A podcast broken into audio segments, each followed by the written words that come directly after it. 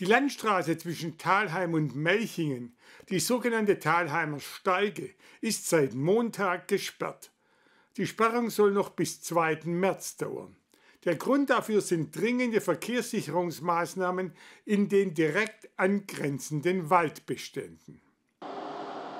Kräftig gearbeitet wird zurzeit an der Talheimer Steige.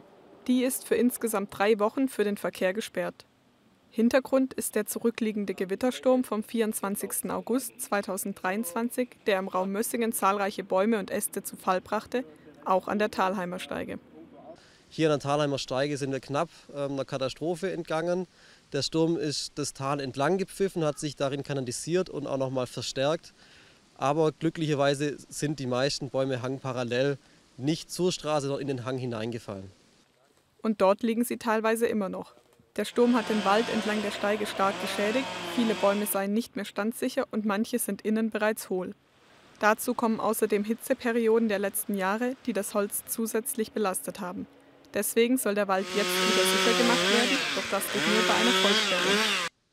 Die Thalheimer Steige muss man sperren. Wir haben es uns gerade angeschaut im Bestand ähm, aufgrund der extremen Gefahrenlage. Wir sind hier im topografisch steilen Gelände. Wenn die Holzerntemaßnahmen bzw. die Verkehrssicherungsmaßnahmen hier durchgeführt werden, besteht natürlich jederzeit die Gefahr, dass Stämme ins Rutschen kommen, dass Geröll ins Rutschen kommt und auf die darunterliegende Straße die entsprechenden Fahrzeuge beschädigt oder tatsächlich auch zu einem Verkehrsunfall führt. Aufgrund der Hanglage muss außerdem ein Seilkran verwendet werden, um die Baumstämme sicher transportieren zu können. Ähm, aufgrund dieser extremen Hanglage haben wir hier eigentlich die einzigste Möglichkeit, ähm, nur mit einem Seilkran zu arbeiten, der uns einfach das Stammmaterial, was im Hang liegt, hangaufwärts befördert, um es von dort sicher abzufördern. Teilweise auf der anderen Seite wird das ähm, geschlagene Holz oder das durch den Sturm gelegte Holz dann auch hangabwärts ähm, bewegt. Die Talheimer Steige ist nicht nur für Autos, sondern auch für Fußgänger und Radfahrer gesperrt. Sämtliche Wanderwege und Forststraßen, die durch das Gebiet führen, sind dementsprechend mit Warnhinweisen versehen und abgesperrt. Der Grund dafür, beim Betreten besteht Lebensgefahr.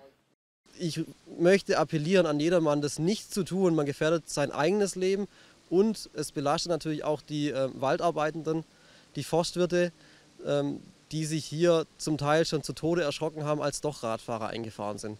Ich persönlich hand, äh, ahnde das Vergehen und es wird zu einem Bußgeldverfahren kommen.